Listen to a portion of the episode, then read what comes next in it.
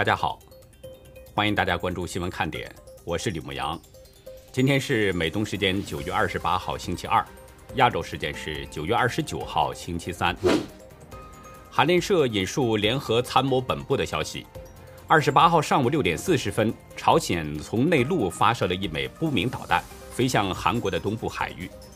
韩国官方表示，美韩两国情报部门正在对朝鲜发射导弹的情况进行分析。欧盟主席冯德莱恩二十八号表示，东欧国家阿尔巴尼亚有望在今年底正式成为欧盟成员。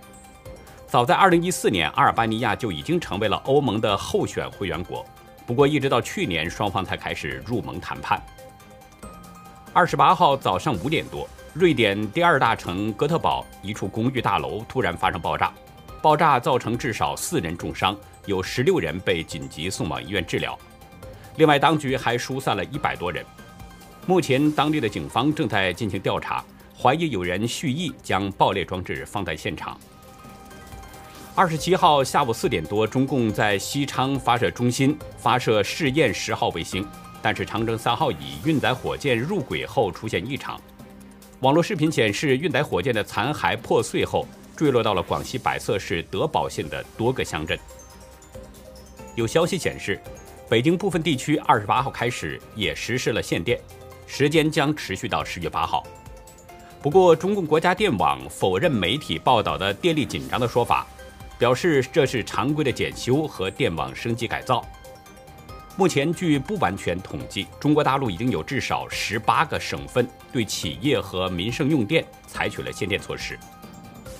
截止到美东时间九月二十八号下午两点，全球新增确诊中共病毒人数是四十八万八千六百一十九人，总确诊人数达到了两亿三千三百零七万两千五百二十五人，单日死亡是七千五百七十一人，累计死亡总数是四百七十六万九千三百二十七人。下面进入今天的话题，孟晚舟事件一直被外界视为是中共的人质外交。尽管中共一再否认，但是美国媒体今天曝光了美中之间的幕后交易，孟晚舟的立场早就变了。不仅如此，有中共背景的媒体呢，还披露了美中之间一系列互动的背后，是有与中共官员关系密切的华尔街大佬在从中牵线搭桥，甚至还替中共在传话。今天看到一个消息，把我乐得够呛。环球网引述中共外交部发言人的说法呢，声称很多人因为孟晚舟回国给外交部送花表示感谢，把外交部变成了花海，因此外交部真诚的建议大家不要再来送花了。我看到网上的图片啊，送的花大多都是黄色和白色这么两种颜色。我们知道，一般祭奠亡灵的时候选用的花就是这两种颜色。某个中国领导人死去之后，央视报道都会说“躺在万花丛中”，这就让我怀疑送花人是真的在感谢外交部，还是要把外交部给装扮成灵堂呢？可能中共外交部也看明白了网友的用意了，但是又不好直说，所以只能假意的说别送了。其实外交部的反应，可能与中共对孟晚舟事件紧急刹车也有关系。从昨天开始，中共官媒已经停止了相关爱国主义的宣传。现在你查询大陆的各家官媒以及那些大陆的门户网站，你会发现只有个别网站还在保留着对孟晚舟的相关报道，主要的都是批评美国和加拿大的文章。这究竟是怎么回事呢？如果按照中共官媒前两天那种鼓噪的宣传，声称孟晚舟是中共外交的成果，是向美国和加拿大施加压力的结果。那么，依照中共的特点，他应该继续利用这个事件鼓动人们的爱国主义。这怎么只有两天的热度，中共就变调了呢？有大陆网友披露，孟晚舟到大陆的当天，去机场迎接并且喊口号的全部都是华为的员工，每人因此得到了五百元的补贴。从这个消息基本可以看出，真正的大陆百姓并不欢迎他，而为了打造出一个虚假的场面，中共就组织了人群去机场表示欢迎。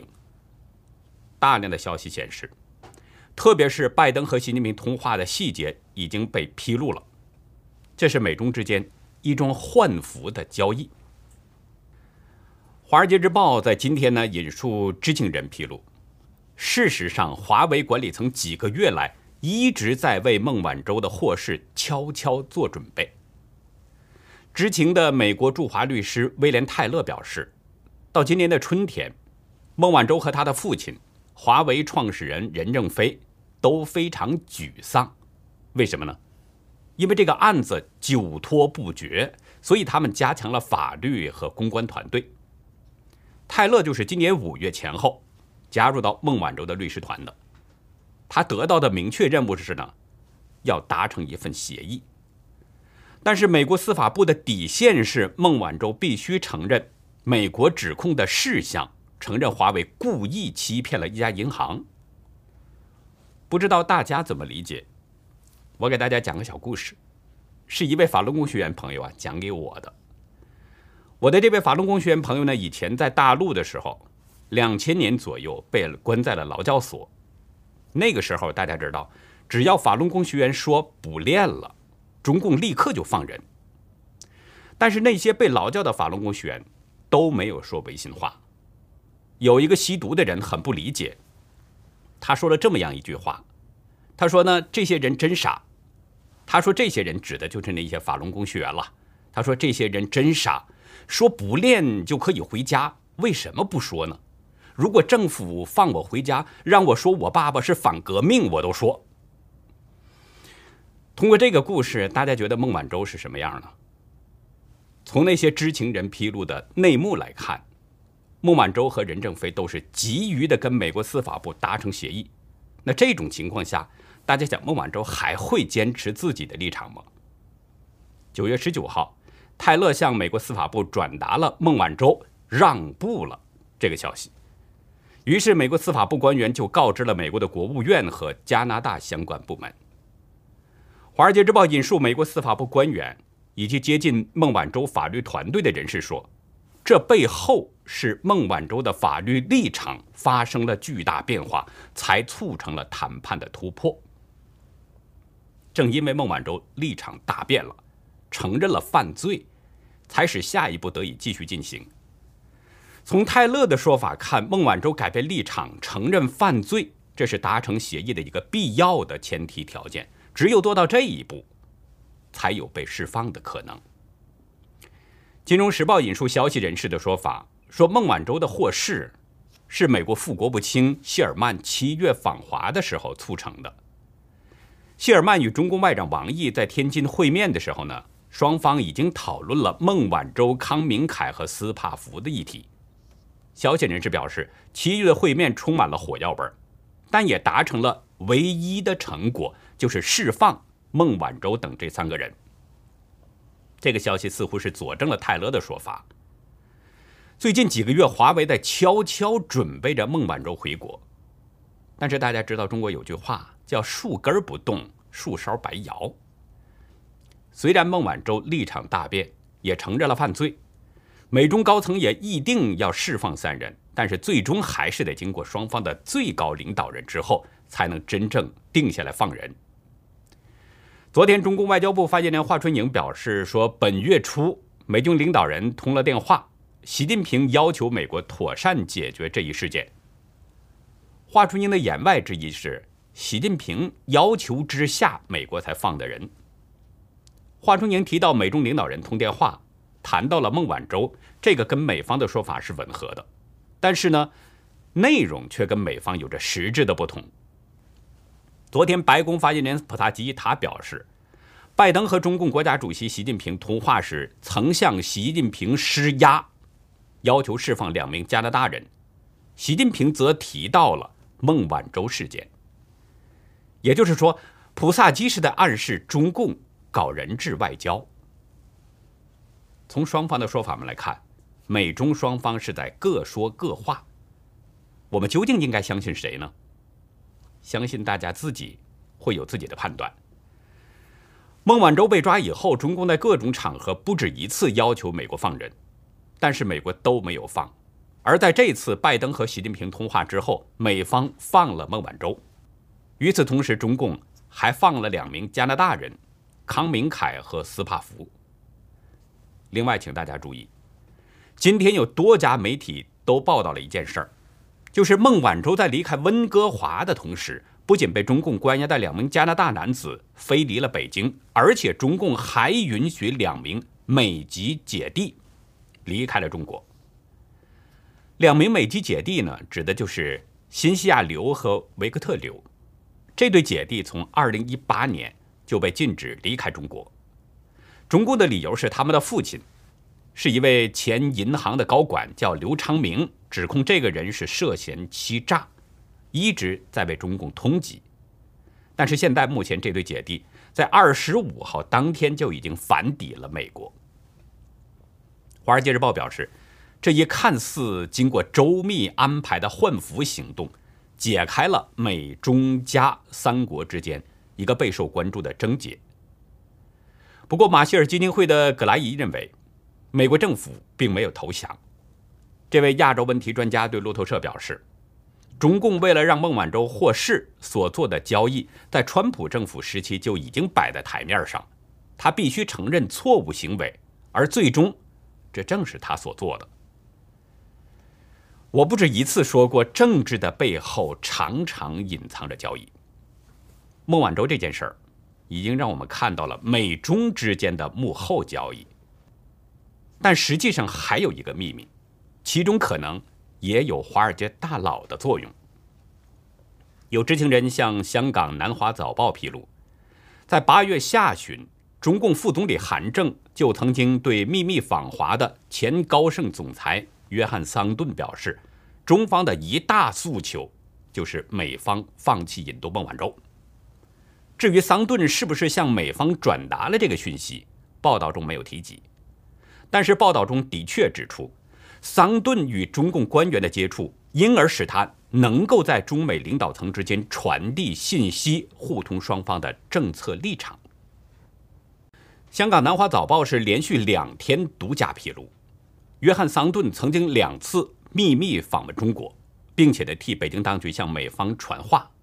有知情人认为，桑顿的角色就像是当年的基辛格。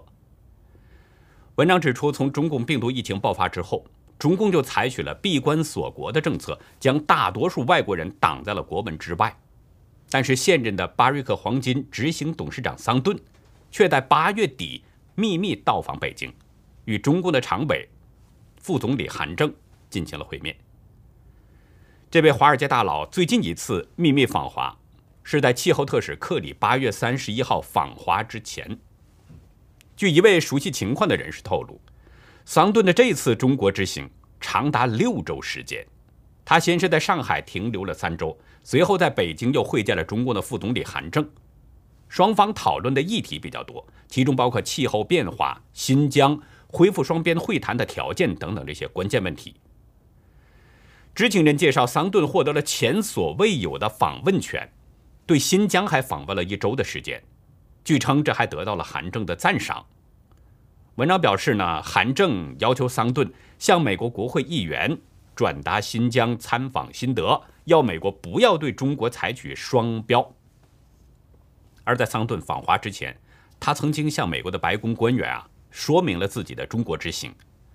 当时呢，据说是白宫官员曾经两度要求桑顿千万不要前往新疆去参访。因为这会被外界误认为华盛顿认可中共对新疆的镇压政策，但是桑顿似乎没有放在心上，依然安排了新疆的行程。报道中还表示，在跟韩正的这个会面当中，韩正是还反驳了拜登政府对中共的两手操作。什么两手操作呢？一方面是延续前政府对中共强硬的做法。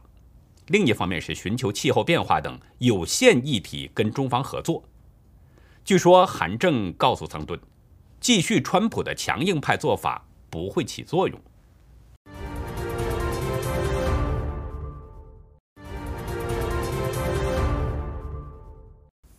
此外，桑顿告诉了韩正，说呢，拜登政府对中方是有新的诉求的，包括降低甲烷排放。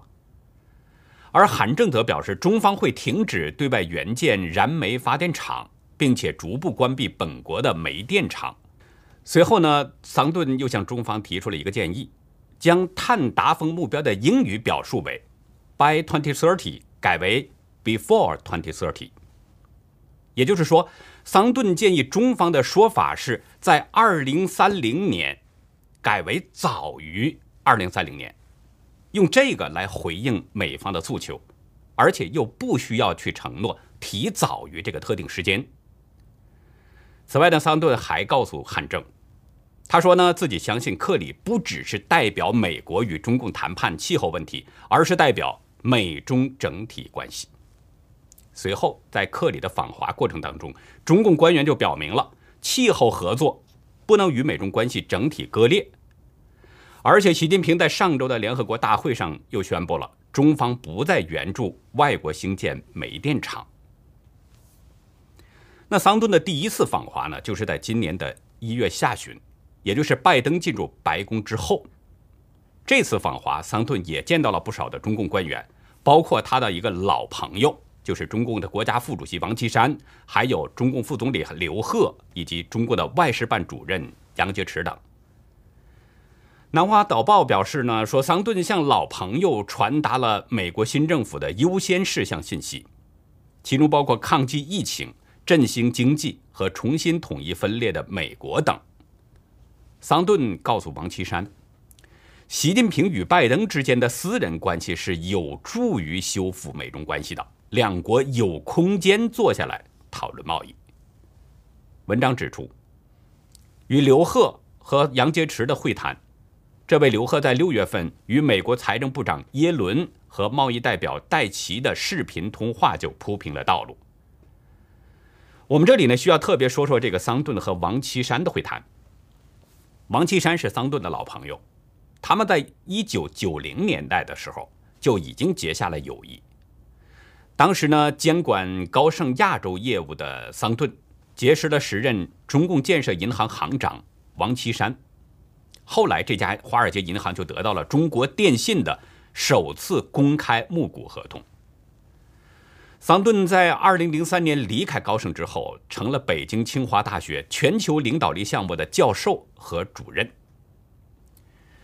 南华早报的文章引述知情人的说法，王岐山和桑顿进行了一次长时间的谈话，而这次谈话远远超出了日常政治，双方谈论了中美历史、文明冲突和围绕中美关系最敏感的话题之一——中国共产党的执政合法性。谈话当中，王岐山批评了川普政府设计了两国脱钩，在中共和人民之间制造了裂痕。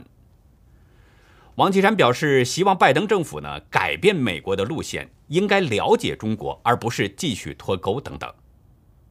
有一位熟悉桑顿与王岐山谈话的匿名人士，对南华早报表示，桑顿是一些中共领导人和高级官员的老朋友，作为了解中国的人。当两国关系面临挑战的时候，他帮助传达了两国之间的信息。桑顿的角色类似于大约五十年前的基辛格，其实又何止是美国有这样的人呐？就连中共一心想吃掉的台湾，可能也存在着这样的现象。昨天，台湾立法院邀请了农委会主委陈吉仲、经济部长王美华等这些相关的官员列席，就加入 CPTPP。对台湾产业的冲击定位、时程规划与因应报告。期间，民进党立委蔡意瑜就质疑，中共在这个时期提出要申请加入 CPTPP，这令人相当纳闷，是不是因为台湾要申请 CPTPP，因此中共就赶在了台湾前面申请呢？前几天我们已经谈到过这个相关的话题，两岸都递交了申请，要加入 CPTPP。跨太平洋伙伴全面进步协定，但是呢，中共比台湾早了一周的时间，因此双方就给这个 CPTPP 的成员国们出了一个不小的难题。什么难题呢？大家知道，中共在世界贸易组织当中的表现，已经让世界各国都看清楚了，中共它不可能遵守这个组织的规定，以前没有过，以后也不会。这一点，CPTPP 的成员们都已经清楚了。但是如果不同意中共入会的话，这些成员国可能或多或少就会遭到中共在其他方面实施报复。可是如果同意加入，让中共入会，那么对台湾来说就是一个更大的威胁了。根据 CPTPP 的规定，所有要求加入组织的成员必须跟所有的成员单独谈判，只有所有成员国一致都同意了，要求入会的这个国家才成为新的成员。那假如中共先加入了组织，那么台湾再想入会就几乎没有了可能性。根据中共长期对台湾的霸凌、打压和国际挖角，他一定不会同意台湾加入。所以，正因为这一点，蔡依瑜才感到可疑，因为就在台湾正在筹备入会的阶段，中共先提出了入会，这个时间点实在是太巧了。蔡依瑜怀疑中共呢是抢在台湾之前申请加入 CPTPP，可能是台湾有人向中共方面泄露了信息。他认为经济部应该进行内部调查，看看是不是有从内部走漏消息的可能。但是王美花表示不予置评。其实台湾人呐，给我的印象呢，绝大多数都是很努力的，根本不想跟中共有任何的瓜葛。岛内的台湾人是这样，在其他国家的台湾人更是这样。最近，美国知名的民调机构皮尤发布了一份更正版的亚裔美国人人口普查报告。这份报告呢？将自我认同台湾裔的族群从中国裔族群独立出去计算了。我们知道，早在四月二十九号，皮尤呢发布了一份亚裔美国人人口统计报告，将原本自我认同台湾裔的大约二十二万人，就自行划归到了中国裔的里面。这个报告发布了以后呢，就引发了在美的那些台湾人一系列的抗议，要求皮尤道歉，并且要做出更正。在美国台湾人的这个行动得到了七百多人的联署支持。经过五个月啊，皮尤终于回应了在美台湾人的诉求，发布了更新版的人口统计报告。其中呢，把台湾裔和中国裔给做出了区隔，将原来的中国人一栏改为中国人包含台湾人，而且呢，在下方增加了两列台湾人和中国人。不包括台湾人。不仅如此，皮尤还另外发表了一篇文章，介绍什么是台湾裔，并且还指出，居住在美国的台湾裔族群介于十九万五千人到六十九万七千人。台美公民协会公民事务参与事务主任胡若涵对自由亚洲表示：“台湾跟中国不一样。”是因为两个不同国家、不同制度，一个是独裁，一个是民主，这差很多，就像白天跟黑夜差很多。胡若涵说，民主国家和独裁国家差很多，两者系统不一样。台湾有它的历史，受过日本统治，有不同影响。共产党是在中国，台湾不是共产党。胡若涵也强调，推动台裔身份被看见的过程呢？不存在对中国裔任何负面的意涵。他说自己的朋友们都不会讨厌中国人，只是因为自己是来自台湾，父母在台湾出生。他说我们是台湾人，我们很骄傲自己是台湾人。对胡若涵说的这一点呢，我需要说说我的感受。在我的身边啊，就有不少世界各国的人，也有华人。华人当中呢。当然，既有中国大陆来的，也有从台湾来的。